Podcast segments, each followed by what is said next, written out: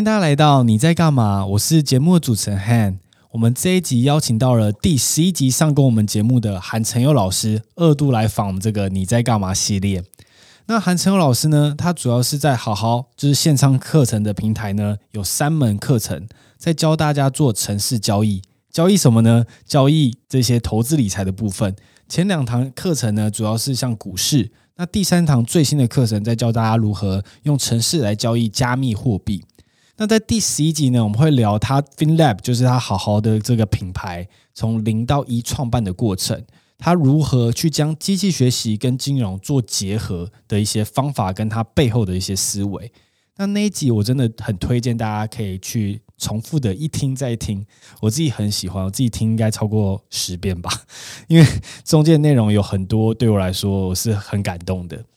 那我们在这一集呢，我们会聊他最新的热忱，就是加密货币的部分，也是他在好好上的第三门课程。那比较有趣的是，我们在这一集可能会提到一些专有名词。当下听不懂没关系，我们在后面的内容都会再补充说明，所以可以耐心的把它听完。如果你真的很想要当下知道呢，我也把这些专有名词全部都放到 show note 里面，所以你可以边听边看这些注解，希望对于你们在收听上是有帮助的。哦，对，我忘记跟大家说，投资一定是有风险的。那我们在这一集分享的一些投资理财的观念呢、都属于我们个人的人生经验。不是一定要大家这样做，或者是建议大家这样做，请根据自己能承受风险的程度来决定自己投资的策略哦。那我们就赶快开始这一集吧。欢迎大家来到你在干嘛？这一集比较特别哦，我们邀请到我们过去的来宾韩晨佑来到我们的节目。耶，嗨，大家好。哎，你要不要跟大家自我介绍？如果不认识你的人，因为可能很多你知道，我们上次录的时候已经一年多前了，现在我节目已经比较红了。哇，太棒了，恭喜恭喜！所以有很多新的听众可能比较不认识你，要不要先跟大家自我介绍一下？嗨，我是韩晨佑。然后呢，我在网络上呢有就是有做一些网络课程，教大家怎么样用 Python 来选股，还有做加密货币。对，所以如果大家有兴趣的话，想要了了解一下选股的课程，那是在我们可能一年多前录的。对，那也聊了很多他自己呃制作课程的一些初衷跟想法，嗯，还有自己整个一个背景的经历啊。那我们这集就不聊这些，嗯，就只是纯粹朋友再重新交流一下。是是是，好，没问题。那你最近最有兴趣着迷的是加密货币嘛？对不对？对，我们最近就去年到今年开始就是迷上做加密货币，然后了解一下区块链在做什么，然后。其实我们一直都有在观察，只是就觉得还不是进场的时机。直到去年那个时候，就是疫情的时候，三月的时候，然后 Bitcoin 直接砍半，然后我们就觉得，对，这个时机来了，是时候该入场。所以我们就开始，就是在我们的粉丝团啊，或者是在我们的部落格，都叫大家赶快买。那个时候，Bitcoin 最低才三千点，哇，现在已经三万了，现在已经四万二了。哦，对对 对，现在四万二，四万二，哇哇哇！嗯，应该说我很好奇，是你怎么样的一个人格特质会观察出这件事情？因为大部分人可能会看到这种崩跌，第一个心态会觉得哦，好恐慌哦，就是真的是值得信任可以继续买吗？第一次，其实我第一次买的时候是叫我爸买，因为我也不敢买。我说：“哎、欸，爸，这个很酷哎，你赶快来买一下。”对，然后你爸说什么？我爸就说：“嗯，很酷。”他然后他看一看，他也觉得这很酷，然后是未来科技。对对，你爸的背景什么可以跟大家分享一下吗？哦，我爸是台艺大的那个教授，他是教什么方面的？就是教图文传播。对，可是这件事情，假设我请我爸去看加密货币，嗯、他想说，呃，靠，就是要怎么去买，他也不知道。那你爸怎么看到这个会想要去买？嗯、最主要就是我传给他一些文章，然后他自己平常在搜寻的能力也蛮强的，然后听一些广播啊，或者是看一些文章，然后看一些节目，他都。他算是蛮会找资料，嗯，对，然后他就突然被吸引到了，他直到现在还是不断的在买。那你可以跟我们分享一下，你跟他讲完之后，他怎么去买的一个过程吗？那时候第一次的状况是什么？第一次就是大家其实也还不太会买，因为那个时候二零一七年，其实基本上那时候刚泡沫刚过，然后我们就觉得说，嗯，第一波泡沫没有没有赚爆，就觉得很可惜。可是一定会有第二波、第三波，大家一定会来的，只要我们准备好。所以你们就开始踏入这个加密货币的圈子。没错。然后我们刚开始看到，就是我们当然会去上网 survey 说台湾有哪些地方可以买嘛。那我们那时候就用那个 MyCoin，哦，然后我就开始教我爸说，哦，怎么按这个、啊，按那个，按这个。其实它就像网购一样，那时候已经做的很像网购了，嗯，只是说成本还是有点高了，价差有点大。那你记得那时候价格是多少？那个时候，你爸第一次买的时候，大概是六千点吧，大概六千多点，哦、六千七千，可是还是比三月的时候高。然后我就叫我爸赶快买，然后他买了之后，突然又被砍半了，就变三千了。他他他他，有傻眼吗？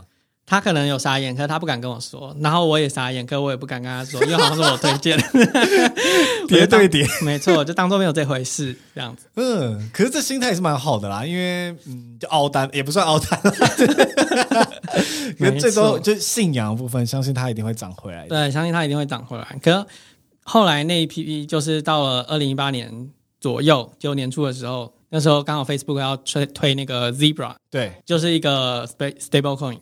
然后大家就突然火起来了。对，这边可以跟大家分享什么是 stable point，就是应该是一个，据我了解，是不是一个比较稳定的币种，可以跟着就是真正实体的发币，像台币啊或美金跟着走的这种价对货币。没错，就是因为有时候其实加密货币它的波动还是蛮大的。那你当然希望它上涨的时候你持有最好，可是它下跌的时候你最好不要持有嘛。对。可是你换成台币的时候，哎，这个价差又很大，就是这个手续费成本太高了。所以通常我们会换成一种叫做 stable coin，那它就是跟国际货币是绑定的，它价值就不会再随着 Bitcoin 变动。嗯嗯嗯，我自己很好奇一件事情，因为你之前一开始哦，你其实在好好上有三堂课程嘛，对，包含了就小资族选股，然后还有 AI 理专，然后第三堂先加密货币的课程，三堂都卖的非常好哈。那那时候你在制作课程，其实都是这个股市啊。加密货币的高峰高峰期，嗯，嗯，那我很好奇是你自己觉得你自己有什么样的特性可以选择的那么好？势必每个产品都没有绝对一直往上的这样子不合理，一定有泡沫的时机。那你看起来都很像很容易避免到这样子的泡沫造成自己的亏损。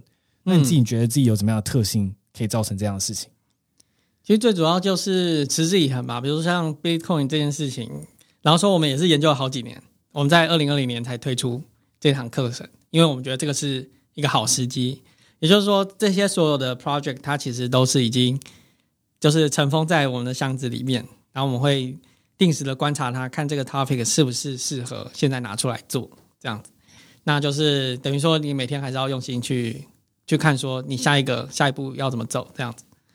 我自己的观察是你对于这些投资的项项目是感到非常有热情的啦。嗯，你不会会觉得会不会疲劳，就是比较辛苦，就每次都要做那么多不同的事情，可能从美股啊、台股啊，还有、嗯、呃加密货币，其实都是完全不一样的商品。嗯，那这样子过程中会不会让你觉得很疲累啊，或者是不想再继续尝试做这些事情？是蛮有可能的。其实我也蛮蛮常常遇到很疲累的这个状态。对，照理说每个人创业其实应该都会遇到啊，就是假如一直 routine 做一个重复的事情。所以这时候就是要做不同的 project，比如说像我们最近就是在做平台，换一个心情，写一下前端的语言，对，然后看一些看这个网页要怎么设计啊，然后做一些比较轻松的事情，也不是说一直都在战斗，然后去做交易这样子。哎，你很像很擅长一直尝试新的语言跟新的平台，嗯，那你自己有遇到什么撞墙期吗？假设像这个你想要到的这个新的加密货币的时候，哎，没办法突破。那这像这种时候，或者是像你开始做网页前端，嗯、其实它有很多的特性是你可能本身是不熟悉的，对，对，那你必须要做很大量的突破，对。那你自己觉得你是怎么去突破这些自己可能过不去的墙？我感觉就是当你已经遇到一个瓶颈的时候，像我自己啦，我自己就是直接不要做，放弃，我就去做别的，然后等到这件事情再做做到一个瓶颈的时候，再去做另外一个项目，然后再回来做这个。那你就这样子不断轮动这样子。那你平均就是换到另外一个地方去做之前，大概会给自己多久时间？因为可能很容易就会疲劳，然后想说哦，十分钟哦，干嘛比我不过，我想要放弃了。那你自己大概都会定一个多久的时间？大概三个月吧。嗯，所以你一个一个 project 大概都会去硬干三个月。对，像我们做这个平台也不是第一次做了，我已经做了四个平四五个平台了。可是这是你唯一看到的一个。嗯，对，这个这个大概两年前，像你有跟我讲过这件事情。对对，可是我们现在终于把它完备了，就是它已经不管是时机上的成熟，或者是所有东西上的成熟，就是这个是一个好时机，可以做这个平台。现在的运算量有到这么，就是有到这么高，而且现在 Google 也推出了它的 Colab，我们可以线上就直接写程式了。是，所以我们才是时机推出这个东西。关于这个平台，大家在听众可能会觉得很奇怪，我们怎么一直讲平台啦？然后可能也不知道是什么，因为这属于比较机密的部分，正在还在积极的研发，即将发表。所以大家如果对于这个平台很有兴趣的话，可以在 Facebook 关注这个 FinLab 这个粉丝团。嗯，那等到正式推出的时候，大家就可以知道我们这一期在讲的内容了。对，简单来说就是你拼拼图就可以创造出一个选股策略。反正很屌就是啦，不要问。对，那再回来聊掉，像你说给自己三个月啊，嗯、这个我觉得这个平台就是一个很好的范本。你基本上尝试可能四五个 cycle，、嗯、加起来就是可能一两年时间，然后不断的有休息，再回来摸索。对，那你觉得如果你能从就是最后一个 cycle，就现在真的完成的 cycle，回到跟你第一个正在做的 cycle、嗯、碰撞墙期的你，跟他讲一个建议，你会跟他讲什么？我会跟他讲。对，你现在就这样做，没错，就是你该撞墙了，你就换一个吧，反正到时候我会再帮你处理的。哎，很棒，很有自信。对啊，因为有时候东西不能急，就是到那个瓶颈了，你的那个心力已经憔悴了，它就该它就该放在那边了，你就把它封存，之后再来看。像我们的 AI 系统也是，就 AI 系统第一代我下单超烂的，根本不能用。然后后来我做了第二代，就是我发课程那时候，哎。现在 AI 终于超越大盘，看起来有一点用处。可是你想要到达超额报酬，每个礼拜都创新高，还是蛮有难度的。可是我们现在做的第三代版本，就是又比之前更进一步。这每每一代之间，它都相隔可能一两年。刚刚才其实我们一直有提到，就是你现在第三堂课程有加密货币哦，那、嗯、可能很多听众可能对于这比较不熟悉，嗯、因为毕竟我们上一集是聊股票啦。哦，对对对。那我想说，我们要不要来讨论一下这个加密货币？就你第一次遇见这加密货币，你刚刚有分享是跟你爸的这个经验嘛？对。那你自己就是开始投入跟研究，为什么你对于加密货币会觉得很着迷？嗯，最主要原因就是因为它是一个科技跟技术的结合，而且又跟这个金融的创新有关。那这完全就是。我目前想要朝向的目标，就是跟我们目标不谋而合。然后呢，就觉得它的理念也跟我们算是蛮接近的。也就是说，做区块链它其实也不是为了赚钱，它是为了让大家更公平的在某一个平台上使用这些功能。比如说，像是一个歌手好了，就这个歌手他在创作音乐的部分，就算他今天创作一个很红的歌曲，可是他可能也收不到太多的这个权利金。权利金，对。那今天，假如你是用区块链的方式让这个歌手上传他的音乐，然后呢，并且被很多人认可的话，你就可以用一个很公平的方式来让这个歌手得到他相对应的报酬。你讲的这很像是 NFT 是不是？哦，这个可以是 NFT，然后它也可以是一种商业的应用。嗯，OK，对。那可不可以先简单跟我们的听众分享一下加密货币是什么，或者是刚才你有提到的这个？Blockchain 区块链，嗯，它简单的概念是什么？因为可能很多听众不了解。区块链的概念就是说，现在这这个世界上可能有好几台电脑，数以万计的电脑，他们都有一个记账本。今天任何人做一笔交易，这所有的记账本上面都会写出，哎，这个人传送多少枚 Bitcoin 给谁，他会全部人都会做这个记录。那这样的话，你就可以保证说，这个交易是。嗯，是公正、透明而且公开的哦。所以，假设你把一块钱传给 B，然后我全世界的电脑可能有在跑这个加密货币，都会记录这件事情。没错。所以，如果我要篡改这个记录，我就要全部的电脑一起改。对，基本上是不太可能做到的。对，基本上是蛮困难的。这就是加密区块链的概念嘛？对。那我们很常听到不同的加密货币，像是比特币、狗狗币或是以太币这样子。嗯，那这两这三个之间有什么样的差别呢？哦，他们有点像是游戏王卡一样，就是他们的攻击力跟防御力都不一样。比如说，像是以 Bitcoin 来讲好了，它就是防御率最高，就代表说你篡改上面是非常困难的，几乎没有办法篡改。可是它的攻击力最低，也就是说。今天，只要有很多的账本需要做记账的话，那 Bitcoin 的网络就会变很慢。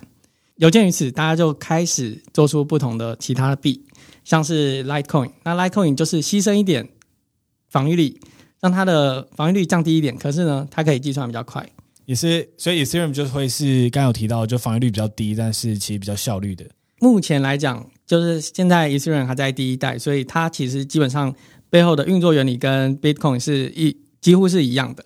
可是呢，Ethereum 它有一个优势，就是说，像 Bitcoin 它只能记录转账，也就是说谁传给谁多少钱。但是 Ethereum 呢，它可以记录转账以外，它还可以记录说，今天我想要执行一段程式码，你就可以把这段程式码上传。那这时候它它的账本上面就会有这段程式码。哦，那另外一个人他说我想要执行这段程式码，那他就可以去执行这段程式码，并且把他的 input 跟 output 都写在这个账本上。是，所以就变成完全 open source 公开的，每个人都可以看见。对，就等于账本上还有程式码跟程式码的 input 跟 output。了解，所以像比比特币的话，基本上是记录比特币之间转换的一个记录。那像 Ethereum 的这种记录的话，它比较特色是可以记录各各式各样的东西。对，那假设我忘记我家的 email 密码好了，嗯。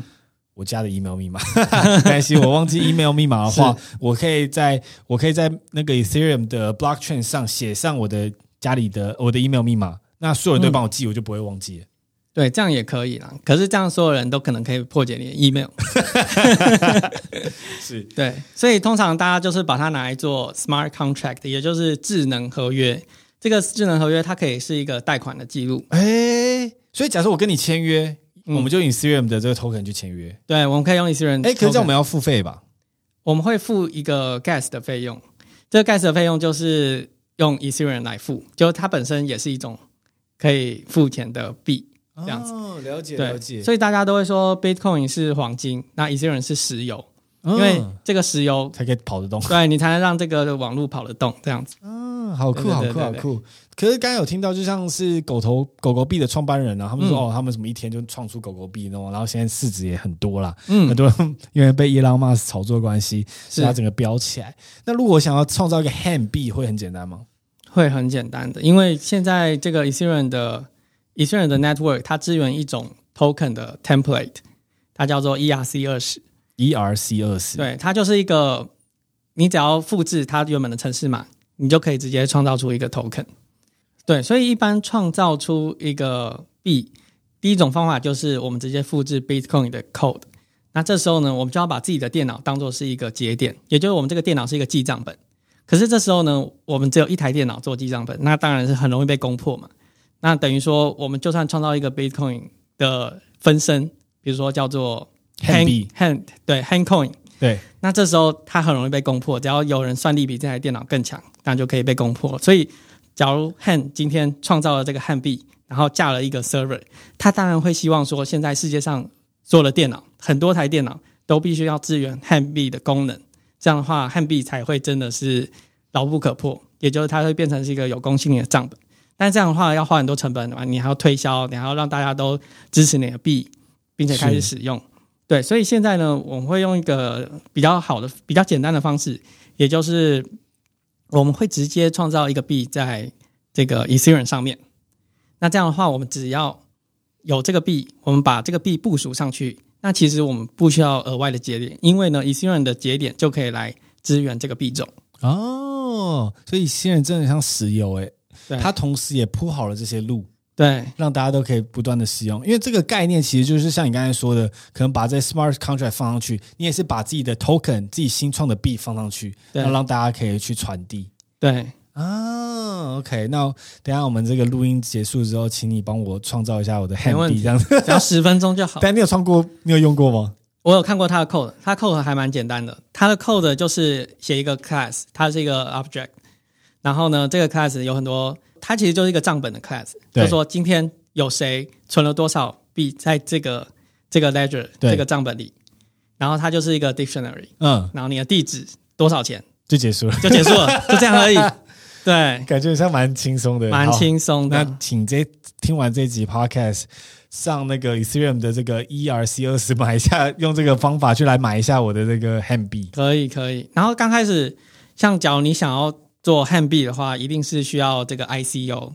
对对，那你可能刚开始发行的时候，要让大家来买你的币，那这时候你的币就会有一个价格哦，我可以自己定。对，那很多人其实就用这个方式去做炒作，比如说今天我只要发行一百万 HEN 币，对，然后呢，我用一块钱来买一百万，对，那我这样就直接获得一百万。哦，然后等大家来买之后就一百万了。对，你就直接有一百万，就把你手上手上库存都清掉，一百万到手。哎，可是刚才你提到这 ICO 过程是我自己制定这价格吗？还是说因为加密货币就没有这种银行的监管，嗯、所以没有人会来制定吗？就像美国股市上市，嗯、他们有个敲钟的过程吗？嗯，这个比较没有没有人监管，所以是蛮危险的事情，尤其是大家假如听到一些不知名的币种。汉币，汉币不会，到时候一定是 爆红，没有爆红的币。像最近有一个叫做 Million Token 就蛮红的，它是一个 Google 前 Google 跟前呃 Facebook 的嗯那个工程师做的，然后他原本就是 YouTuber，他原本超讨厌 Bitcoin，然后超讨厌 Ethereum，因为他都买在六万多，然后后来跌下来，他就超不爽的，然后叫大家说啊没没救了啊，加密货币不用玩了啦。然后他本身就有一个性格，就是他很爱反串，对。所以他有一天就想说，算了，我来讽刺一下这个加密货币，我来创一个叫做 Million Token，那之后就会变成 Million，然后来，他最主要的用意是想说啊，我想要来嘲笑这个加密货币原来这么简单就可以做一个币，对。然后后来那个币现在也很红，所以已经 原本是十块钱，现在已经七十块了。哎，就像狗狗币的概念一样啊。对，有点像狗狗币。虽然狗狗币价格不高啦，但是就是交易量很大，所以就是价格有也是一直在往上这样子。所以现在其实要做一个好的币种，最主要的方式就是你要有一个好的社群，这个社群里面的人他都必须要相信这个币的价值，而且愿意去推广这个币。那你刚才有提到这个社群啊，我好奇想要继续聊一下，因为像比特币最近其实变化非常大啦，有暴跌又有暴涨。那其实我觉得很大力量都是社群，像是你可以看到中国可能封杀矿场很多的新闻，嗯，你也可以看到伊朗马斯不断的跳出来开直播说。哦，那个这比特币很耗电，我不想要了。然后又突然又说，哦，我觉得比特币非常不错，我们连 SpaceX 都拥有。嗯，那你觉得这种社群的言论去控制这种加密货币是一个好的现象吗？或者是你觉得它背后是有怎么样的一个操作？嗯，基本上这种现象是很难避免，就像是在股票上面也是，现在有很多名师，比如说 C Money 上面有一个平台，然后大家就会开始一直报名牌，那那种。嗯报名牌就说涨停板，你还是给他追加追下去就对了。你今天就给他买到这张股票，然后有时候他就推一档，然后大家就去买，然后那张股票就爆冲。其实这种是，就算股票，就算加密货币，它都是没有办法避免。可是加密货币它又比较严重一点，就是说，因为这个币价是不可掌控的嘛。比如说台湾的股票好了，它有涨跌幅十 percent 的限制，可是加密货币没有。所以呢，加密货币在操作起来，只要你想要操作它的价格，就变得更简单。对，然后。比如说，像最近他们有些阴谋论人，看可是说不定也不是阴谋论，他就说内部消息人知道说，今天某一个机构他就是要让 Bitcoin 下跌，那今天他会怎么处理呢？首先，他会去找那种成交量比较小，但是又是很有名的这个加密货币交易所，直接把很大量的 Bitcoin 直接在这边卖出，因为在这边卖出之后，这个价格就会被操作，就会下来。那其他交易所的价格也会被跟进，所以他们就会去找这种小但是又比较大的、又比较知名的交易所去做操作。然后另外呢，他们也会在社群平台上面发布很多 Bitcoin 的坏消息，比如说像是之前有说这个 USDT 可能有问题，对，但其实这个已经不是新闻了，这个每一年都在炒这个，可是他们就会把一些旧新闻拿出来，对，旧新闻拿出来再炒一次。然后大家还是会信。我补充一下，USDT 就是一个稳定的币嘛，就是跟着就实体货币在走的这样子一个概念，所以大家都很信任它。那可是万一它价格不一样的时候，这就已经失去大家的信任。对。然后这时候他们协同作战，第一步就是把 Bitcoin 卖下来，第二步就是放出这些不好的消息。所以当今天你看到 Bitcoin 有，就是你搜寻 Bitcoin，然后发现 Google 的第一页所有新闻全部都是 negative。那这时候就是你可以买 Bitcoin，因为这绝对是有人在故意制造恐慌。哦，对，我们这个投资理财有赚有赔，请详细阅读公开说明书。哦、对对，我还是念一下这段，所以对大家自己还是要去审慎评估啦，也不是一个绝对。其实我好奇说，你自己遇到这样子的心境是怎么样调整？嗯、因为你最出名的就是说用城市交易嘛，嗯，因为你不管的一二三堂好的课程都是在教大家用技术指标或者一些财报，然后做分析，嗯、可是这些都不包含了这种社群的炒作。没错，那你自己在交易上遇到这样子被色情操作，嗯、然后反而让你比较造成亏损的时候，嗯、那你心态是怎么调整？基本上，其实我们会觉得说，这些所有的就是社群的操作也好，或者是这个刻意的买卖也好，他们都会反映到价格上，所以我们就是针对价格去操作就可以了。就等于说它很像是一个这个 Macau chain，就是自贡系比较常见，也就是所有的因子都已经反映在这个状态上。对对对对。那这样子会不会有点打脸自己？第一集课、嗯、第一集讲内容，因为第一集我特别印象最深刻，你有讲到说。嗯你为什么觉得城市教育有效？是因为这不是百分之百有效市场，嗯、所以不是百分之百有效市场，就代表说有一些没有效率。嗯，那你的城市教育就可以在这个没有效率的部分赚取赚取相对应的报酬。是，但是如果你刚才提的这个概念的话，所有事情都反映在价格上，那就是有效市场。应该说它会反应，可是不会反应那么快，啊、因为大家会以讹传讹，慢慢的恐慌。但最先恐慌的时候，它 价格已经下来一些的时候，你的城市可能已经闪人了。OK，对，就等于它是会有一些摆荡的效应在。是，对对对。我不知道为什么我的反应都比较慢，我的程式会要一段时间才反应。哦，最主要是这样子，因为我们那堂课程啊，就是有一些策略，它其实是币跟币交换的策略。所以，假如你是 Bitcoin 买其他币，那这样的话，这个策略在目前为止，就在这段时间效果可能就不会这么好，因为。你要么就是买 Bitcoin，你要么就买其他币，可是这些币都跌得很惨，所以它就是会很惨。对，有点这种感觉。可是你不用担心，这种策略你最主要看的就是每一枚的价值，也就是你现在这个策略在这样转换的过程中，你是不是 Bitcoin 的数目增加了？嗯嗯嗯。当然，你的你的价值，假如算法定货币，它可能减少，可是 Bitcoin 数目增加了，这个就是你的这种策略想要得到的目的。哦，对，所以以后假如 Bitcoin 再涨上来。那你就会发现，说你这个策略还是有帮你赚到，就是比原本更好的报酬。是，因为我的策略比较属于想要 USTD 的那种稳定货币的 的价值增高。因为一般人可能对于比特币不像你那么有信仰，像我就会觉得我还是比较相信法法定货币的。对，那我就会觉得 USTD 跟法定货币是一样的，所以我就想说，我最终是希望法定货币增值。对，那这样的话，没错，就要用 USDT 跟其他的 pair。对对对对对，所以这边可能刚刚这一段比较我们自己讨论，好，不知道听不听得懂？太难了，太难了。反正我简单解释一下，让大家可以跟得上我们那一段。就基本上刚刚韩承祐老师分享的事情是。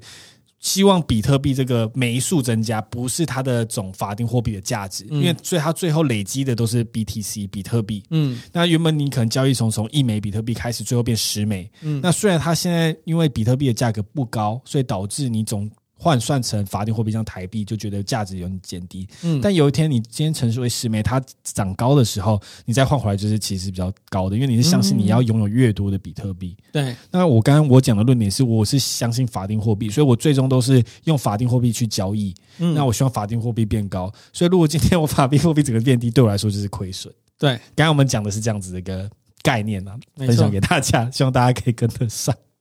可以可以。那刚才我觉得这有个比较简单议题是可以再跟大家讨论。很多人都提到说，比特币挖矿挖矿挖矿，到底什么是挖矿？哦，挖矿其实它是一个原本是黄金的挖矿嘛。那黄金挖矿很简单，就是铁锹敲下去，然后你得到黄金。一杯都现在就这样子，也是。那 Bitcoin 就是它也是挖矿，可是你就不是拿铁锹，你是用拿一台机器。那为什么要用机器来挖矿呢？因为比特币它。它背后的演算法其实是一个叫做 Proof of Work 的算法。那这个算法呢，它其实就是会让很多台电脑一起竞争，来去计算某个东西。那这样的好处是什么？就是说，当今天有一百台电脑在竞争的时候，只要有一台电脑想要做坏事，一台做坏事的电脑跟一百台做好事的电脑，那它不会赢。嗯，对。那这就是 Proof of Work 的最简单版本。是。那你有了这个之后。我们有那个电脑，然后他去做这个 proof of work，可是他不可能白白做吧？我们一定是要给他一些奖励。那这时候他的奖励呢，就是一点点 Bitcoin 这样子。所以就是说，我当我去计算说，假设你跟 A 跟 B 有转账记录，把它记下来在我这台电脑里面，嗯、然后计算一块数学式，我把它解开那个里面的答案之后，就记成功记到电脑里。那这个系统就奖励我一点点的比特币，当做是我挖矿的奖励。所以包含了手续费，以及就是因为总共比特币设定是两千五百枚嘛，对，然后根据现在的算量而发出呃，它制定的。的比特币数量，嗯，类似类似是这样。那如果今天就整个比特币两千五百枚都被挖出来之后，嗯，那我之后就是我就算帮你计算，我就是赚的就是手续费的部分。对，所以假设你今天 A 给到 B 零点一枚比特币，嗯嗯，那 B 真的会只拿到零点，会拿到零点一枚吗？还是手续费会扣掉，变成零点零九？这个部分，因为我刚刚很好奇的事情是，两千五百枚被挖出来之后，那我还是我还是要赚手续费嘛？不然我干嘛帮你计算这个东西？那这手续费到底谁出？这手续费是就是使用转账的人出。所以刚才说，假设你是一枚转过去，那对方就不会得到一枚，他会得到一枚，可是我必须要额外再支付其他的。了解，所以你就是要付一点一枚的意思。对，类似这样。对对对，当然没有那么高了。对啊，直接破产。可是破产，对，个概念就是加密货币现在价格多少钱？大概三三万两千多美金，差不多。可是我会用一美来，所以在加密货币很常常都就是零点多美在讨论。是是，因为我也有听说一件事情，很多比特币的爱好者啊，嗯、他们其实是信仰这个币的，把它当就是有点神在供的感觉。对，那其实很鄙视像比较短线的交易，嗯嗯嗯，就不喜欢这样子买卖。然后赚这个短差，嗯、那为什么会是这样子？可以跟我分享一下你自己的想法吗？最主要是就是应该说，现在社群上很多人在推广，但是其实币的价格波动是非常大的，所以今天很有可能你推广的时候一不小心就让别人套牢了，这时候别人就会觉得很不爽。那你为了显现说对 Bitcoin 它真的是有效的，就大家都会想办法去。就是买了放着，你就说哦，你看我也亏损了，你也亏损了，没关系啊，反正之后都会赚啊，就会比较偏向于说我示范性质，反正我我我就信仰他，他之后就是会上来这样子。那以就是实物面说，为什么你会觉得他会上来？实物面来分享的话，哦，实物面是因为比如说像是最近疫情好了，就是你可以看到现在美国政府或者是世界各地的政府都不断在印钞票。可是这样印钞票的结果呢，就导致于说我们现在手上的价值，我们现在存款虽然有一样多，可是呢，银行存款的价值变少了。对，那这样的状况之下，大家就会比较倾向于去持有一些比较保值的商品，像是黄金。对，那以前大家就是会比较倾向于去买黄金，因为可以比较保值。那黄金它有一些特性嘛，比如说它可能它的供给量是很少的，它是有稀有性的。那这些黄金呢，它其实就可以被当作是储存价值的媒介。可是大家慢慢发现说，哎，Bitcoin 用这些数学的方法也可以达到一样的功效，甚至是更稳定。因为比如说今天黄金假如是挖矿的话，今天挖矿的公司就可以发现说，哎，假如今天黄金价格变变低了，那我就挖少一点矿，供给量减少，那价格就会上升。那他们就可以去做这种人为操作的手段，来达到价格的。价格的调整，可是呢是，Bitcoin 没有办法，因为 Bitcoin 就是精准的数学公式来计算，所以它的发行量呢，在每分每秒其实都是经过一定的数学公式算出来的。是那这样子的币种担任价值储存的度量衡，就是一个非常好的媒介。对，对，但是这数学公式直到就两千五百枚，我们预估在几年、十几年后是不是就快到了？是，那这样会不会造成一个就是恐慌的现象？嗯、首先。嗯、呃，假如今天没有 Bitcoin 之后呢，在做这些运算之后，矿工还是会获得一定的报酬。那这个报酬呢，就是手续费。对。那另外一方面呢，其实 Bitcoin 它在做这个这个发行量，它在发行 Bitcoin 的时候，其实是用这个这个指数的方式减少，也就是每四年除以二。对对对对对，对是。所以基本上，假如你有够多的小数点，你可以不断的除以二。所以，只要到到时候大家决定说好，那我们就让 Bitcoin 从原本的负负九次方变成负十八次方。对，那这时候它又有很多时间，它就有很长时间又可以再继续发 Bitcoin。是，对，就是它发的越来越慢，这样子。对，它发的越来越慢，每周除以二。可是最后还是两千五百枚当最后的结束了。对，因为我们之我们高中的时候有学过等比数列。嗯，那其实你假如是就是每次都除以二的话，它是一个有限的。对对对对对，所以你最后可以算出一个，它最后会有多少？是是是。那这个多少已经确定了，就是两千一百万。对对对对对对，是两千五百枚吗？还是两千一百万？哦，两千一百万枚。对对对，OK，好，反正我其实中间一直讲错，那 大家没关系。对对，反正就是这个概念，它是一个定值啦。没错。那可是刚刚你提到比特币，它是一个比较就被大家相信保值，可是其实你可以看到观察到市场，它一直不断的振幅非常大。嗯。那你自己觉得你是一个比较保守的人，还是一个比较投资积极的人？我算是一个蛮积极的人。那你需要一个安定的环，就是你对于安全感的重视度，觉得是怎么样？就是假如我未来看得到它一定会比现在的价格高，那我就不用担心。OK，所以假设你现在假设存款你只有一百块好了，是。那你觉得这个是绝对会涨的东西，是那你会投入多少钱在这里面？我会先衡量我现在每个策略的绩效，也就是就像每一匹马，只要跑比较快的马，我当然多放一点。嗯，对，加密货币这边是我自己觉得最担心的事情，像你刚刚有提到的，呃，不管是法定货币或者是像黄金，连矿工他们都可能会给控制价格。是，可这相对背后是可能有一个比较大型的机构，就像是国家政府，是，然后来监管这个事情。是，我会觉得相对可能比较爱心，因为他可能不会希望说人民整个就是。嗯没有穷苦潦倒这样子，对。那在加密货币就变成是全全世界一起认可的一件事情，是。那很容易因为它的崩跌，可能造成一些嗯经济出了一些状况。嗯、对，那你这样子还能感觉到安全感吗？嗯，应该说就是从大趋势来看，其实政府接纳加密货币是势在必行。就是说，现在美国他们其实一直在研究这个。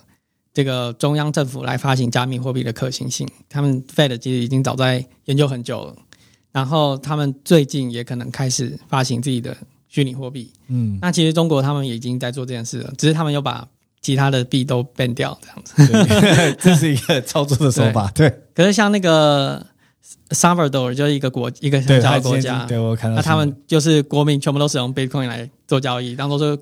国家的货币，我觉得其实我觉得很抖哎，因为我真的很难想象哎。今天假设我今天买一个泡面要用一枚比特币，然后明天可能是用零点一枚比特币。哦，应该说你买泡面都是用零点一枚比 Bitcoin 哦，只是这个泡面有时候价格会飙涨，有时候会降低，可是你感觉不出来，因为你就是用。差不多的价格买泡面哦，所以你都是用固定一枚，不是说哦，因为哦，我知道了，因为我刚才想象可能一直把它换算成法定货币，对，所以才有这种错误的认知。对，其实它永远都是一枚比特币。对啊，这样交换起来就比较 OK 一点。是是是，对啊，最近他们都赚很多哎、欸。你说用加密货币，对啊，三万多人，所有人民都赚钱。哎、欸，真的哎，对啊，对啊，直接 从他们发布之后也整个涨翻，真的绩效百分之五十，打败所有世界基金。那你自己会觉得，因为你这几年看了很多投资人啊，嗯，那你自己觉得台湾普遍投资人最常犯的错是什么？就是感觉没有办法在同一个领域中持之以恒嘛，就是等于说，比如说 Bitcoin 哇，现在很高，大家都在讨论它，所以哎，那我也来买一点。可是这个时候进场通常是最不好的时机点，就是它可能已经五万六万了，嗯，呃，已经最高点了，然后你才买入，然后就变低，然后变低。比如说变成三万点，那也没关系。可是，只要你长期玩下去，长期这样子持之以恒做，那它应该也会变高。可是，通常这时候大家就已经放弃了，就等于说会买最高点，然后卖在最低点。嗯，那你自己有开过什么任何杠杆吗？因为杠杆听起来就是蛮可怕的嘛。嗯、对我自己没有开，因为就觉得说，假如没有对你的策略很有信心，我说的那个信心是，你可能每个礼拜你都可以感觉到你的策略比。现在你可能单纯持有这个币还要好，就是要对它很有很有很有信心的时候，那这时候再开杠杆是比较安全的。然后甚至我们会做一些数学公式去衡量说现在最大风险多少，那我们保证说我们至少亏这么多这么多就已经是历史上不太可能会发生的事情。那我们就是到这边为止，我们就认输，我们就不要再使用这个策略。我们要先制定这样子的一个风险的准则之后，我们再开始使用杠杆会比较安全。嗯。你刚刚聊到说，投资人可能容易因为听到就是沾水的感觉啦，就是问酱，就是沾酱油的感觉啦，沾酱油。的感觉，就是可能听到这个很像很红，所以我来摸一下，然后听到这个很红，来摸一下，对，所以应该是在这个行业观察一段时间，然后再自己决定进场时机，不是说哦，大家都讨论我也来买一点，大家来讨论来买一点。这个周期大概是大概是半年到一年，对，就等于它它周期非常长，就等于大家开始讨论的时候，这已经是很不好的时机。当然，你你买下去，你你在那个最大家在讨论的时候买下去，不是说不会涨，只是说它涨幅有限，可是下跌的空间会蛮大的。嗯，这样。那你自己会什么建议？像大部分人都是上班族啦，对，那可能没有时间钻研那么多的领域。如果只能选一个市场来做的话，嗯，你会建议，就是像一般的上班族会往哪一个方向开始先进行比较好？嗯，这个可能要是那个上班族他的。这个资产分布而定，比如说他今天假如钱比较少，那他就比较适合做加密货币，因为这时候他可以承受风险比较高一点，因为他没有什么可以损失的。哦，这是对逆向的想法哎，我没想，因为我又不想说我上班族，所以我比较少钱，所以如果我做加密货币，或损失可能会很多，我会过生活过不下去。当然，我们一定要控制在一定的数量，就我们投资的金额一定是那些是闲钱，我们可能一年内都用不到。啊，对，这一定是前，这一定是前提。对，可是假如我们的本金很小的话，通常你会用比较大的风险去换，因为比如说，可能我们就用三个月的薪水好了，那这三个月薪水。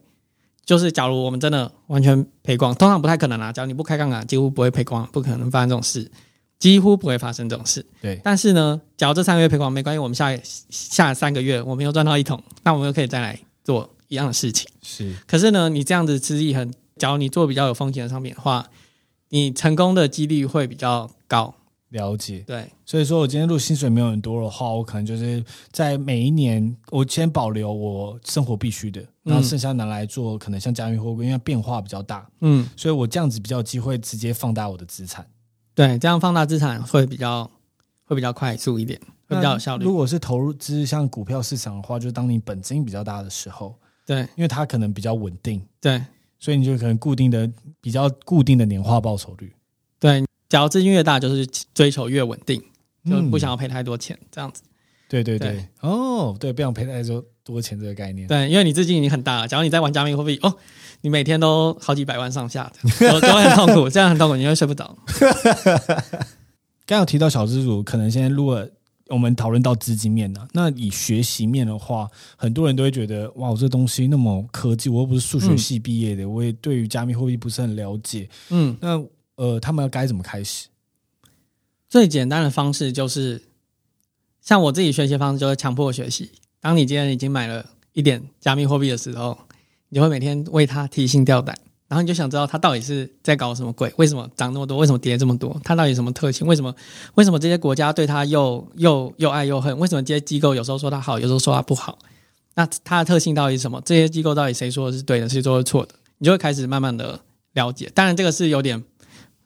就是不好的示范了，就是你先，我我会觉得还好，因为像我自己做 podcast 啊，嗯、我自己到现在台湾其实有两个免费的 podcast hosting 平台，嗯、叫做 First Story 跟 SoundOn。那我自己在两年前、两年半前做这个节目的时候，其实当时是没有的，所以我是选择国外的付费平台，它一个月好像收我三百多块、四百多块台币。哦，然后我已经付了两年半，到现在还在付。嗯，其实是可以转移到台湾免费付费平台，但当初我会做这样子的选择，就是因为会逼迫我自己每个月都要固定的，每个月都要固定的上传，然后让它上传上满，上好上满。嗯，因为每个礼拜可能三到四周，那我必须每个礼拜都上传这三四周，我才觉得哦，干这三百块值得，这四百块值得。嗯如果是这种免费平台，有时候会让我比较没有动力，想说反正也没差。对，真的会会会差蛮多的。用这个方式很像不错。嗯嗯嗯。那你自己会觉得它会是就是有限的知识可以学习吗？因为你看，你刚刚有提到说大型机构在操盘，然后或者是就算呃我读再多比特币的资料，因为我常看到像早上那种六点去健身房跑步的话，如果就是今天真的心情特好，又真的有起来，你会看到一些阿北。他们戴着耳机看财经台，一直紧盯那些所有新闻动向。嗯，那这时候我有时候会倍感压力，会觉得我们资讯不对等。他花了那么多时间在学习那么多资讯，嗯、那我也没我在上班族什么哪有那么多时间？嗯、那这样我会觉得我输他资讯，我一定在这种股市或者是加密货币的交易中会输它，嗯、因为像这种这种东西，刚才提到这种投资市场，其实就是我跟你在呃。嗯思想在对打的一个过程了，对对对。可是就是现在其实有做一些研究，就发现说，其实就算你花更多心力在做股票好了，也不一定真的绩效比较好，甚至绩效还比较差。像有些人，他们就哎，可能上班的时候，然后有一点闲钱拿来投资，然后赚超多钱，然后就说好，那我现在来当专业投资人，对全职投资人，然后当全职投资人之后，哎，发现绩效好像又没有那么理想。对，那就等于说，哎，他们全职投资人可以花更多心力在上面，可是绩效反而更不好。为什么？因为可能就是这么多资讯，并不是每个资讯都有用的。他可能接受太多资讯，反而让他没有办法做什么决定。但是我们假如透过一些科学的验证，发现说，其实就是这这几个数据，我们就看这几个数据就好了，其他新闻啊什么的也不用再看了。只要这几个数据说还不错，那我们就在这个时候买入的话，那你就可以。假如你制定出这样子的一个守则，那你就可以花很少时间，但是做到绩效又还不错，这样子。嗯，了解。那你自己怎么去避免这样资讯的膨胀？因为嗯，你自己现在全职就在做这个嘛，然后你又接触到我说可能不同的产业哦，因为像现在最近 NFT 也很红嘛，嗯，那你会不会因为就是这种社群的热度而被影响？基本上，当然，假如今天有一些新的东西，我会非常想要去试试看、玩玩看。然后像 NFT 啊，或者是最近政府不是推那个创新创业板，对，那个股票的创创业板。然后对那些我们都很想要去试试看，但是呢，我们在试的前提是说，我们对于这个资产有很好的这个衡量过，然后知道它的风险在哪里，然后我们有做回测，知道说我们可以得到什么样的报酬，那跟我们现在现有的策略比起来，效果怎么样？我们去做一个衡量之后，我们才会投入。那也就是说，就是我们很喜欢上战场，可是我们上战场前就是磨好刀了，然后把盾牌都拿好，对对，什么都准备好。因为你现在上了三堂课嘛，你觉得大概平均一天要花多久的时间才可以有一个比较稳定的绩效呢？就如果他们完全没有经验，那想要透过像你刚才提到这种程式或者一些数学简单的判断，做一个简单的策略，嗯，那你觉得他们该如何投入并且持之以恒？因为这东西并不是每个人都擅长，因为你自己是数学系毕业的，那很你可能看这个是觉得很直觉的，就很多人可能对于数学或者是这种。需要碰到程式东西是比较反感，对。那你会建议他们要怎么去让自己习惯这个这样子的一个方式？就是刚开始我们要先找一些频率比较低的策略来使用，也就是可能每三个月只要嗯，他会跑一个股票清单，然后呢，我们就照着平均分配买进去就好了。那每三个月我们就调整一次，这样就是有这个规律之后，你就会发现说，哎，其实做交易就这样就好了，其实也不需要说每天一直看盘，就是。然后每天一直每天一直在想说这个这个股票要不要卖掉，那个股票不要买进来，这样子，其实它就是一个很单纯，就是可以产生出一个清单的东西。然后我们会从这个先下手，当然就是这背后它怎么选出这个股票的，我们就先上我们的课程。对，可以上我们的课程，或者用我们的新平台，或者是或者是现在有很多那种选股的平台，他们也会提供这样子的一个清单。然后它会上面会教你怎么做，那你就找一个适合的周期。像有些，比如说像财报狗，它周期就是一年，一年就是有点太长了。对，我们会选就是大概是三个月，一个月到三个月这种比较慢的，然后去真的照着照着计算说，哎，每一档股票你应该买多少张才能是平均分配，然后去实做看看。其实这样子的话，投资绩效应该会有，就可以让你的投资绩效蛮稳健的。假如你现在还找不到一个投资的方法的话。就是固定可能先用比较长的周期，我觉得这是一个很大的谬误。很多人上完课程，包含我自己上完课程，就想说：哦，我想要交易频率越高越好，就是可能每一周或甚至到最后每一天。嗯，但其实你的策略明明就没有那么稳健。嗯，那你一直追求这个，反而造成最后自己亏损。嗯，所以我觉得像透过这种拉长线，这种三个月先去尝试，然后习惯这种呃有策略的投资，不是报名牌的这种。哦，今天长荣。嗯来，然后或者是今天什么股票？因为很多名师在那边讲嘛。嗯，对。刚刚调到这个，你刚才其实有介绍一些名师啊，你会不会觉得这是一个逻辑的谬误？因为名师其实可以算是无限多，嗯、因为很多人嘛。那他们每个人在报这股票，不管是这种飞型反转啊，或者是这种头部部位啊，嗯，会不会只是因为你自己是读数学系的，会不会是几率的一种可能性？因为今天成功了，就是运气好就中了。那那么多人在讲，总会有一个人中吧？哦，对，这叫做生存者偏差。对，就是这一百个人上战场，有一个会活下来。可是你说他技术很好嘛？可能也还好，他就是运气好。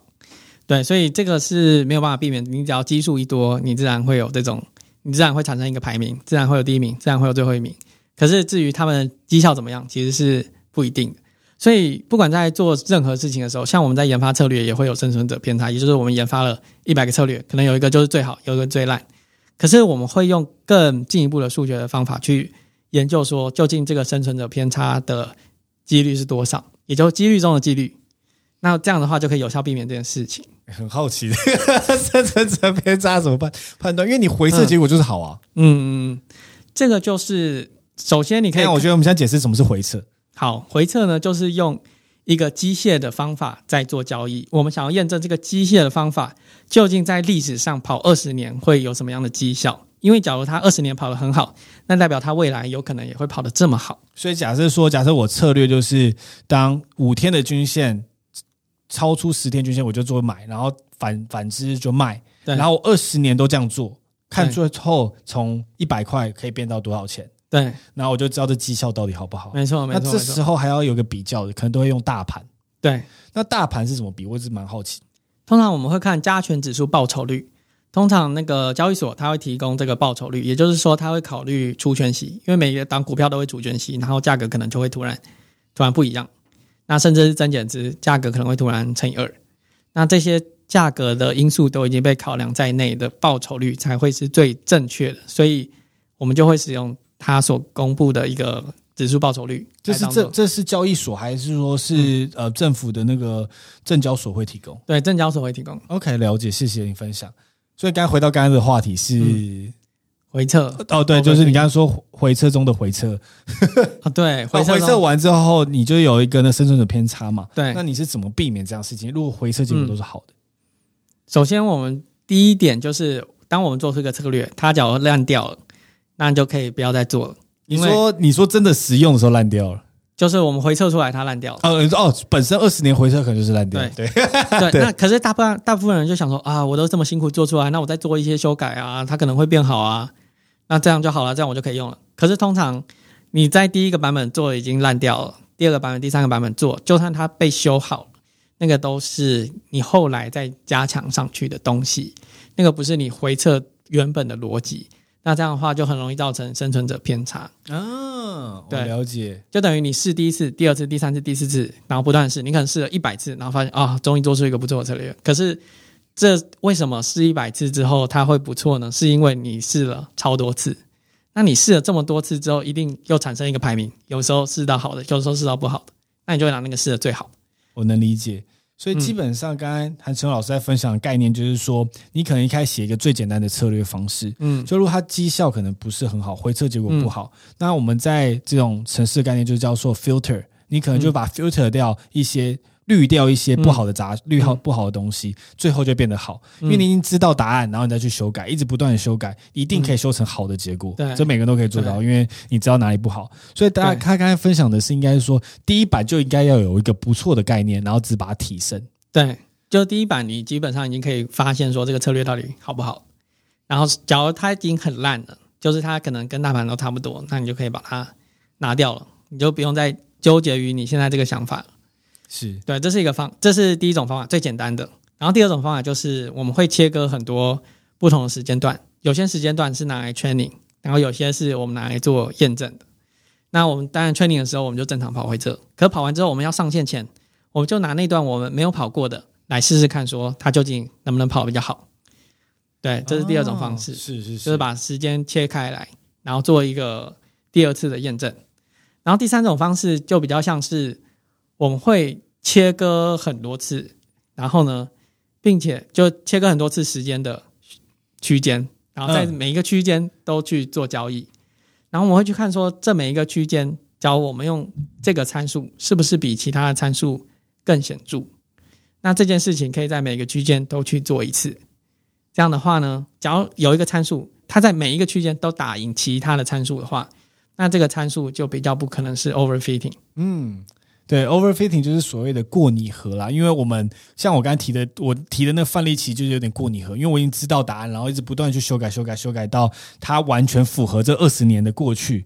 但未来就因为它是符合过去二十年，所以未来就不一定会有很大的误差。对，那刚才陈佑分享的方法就是分成很多个区块，然后去尝试。那这就有点过度技术部分了。那我们说大家可能买完课程之后。才有这能力做这件事情。最后一个议题，想跟你小聊一下 NFT。你自己看好 NFT 吗？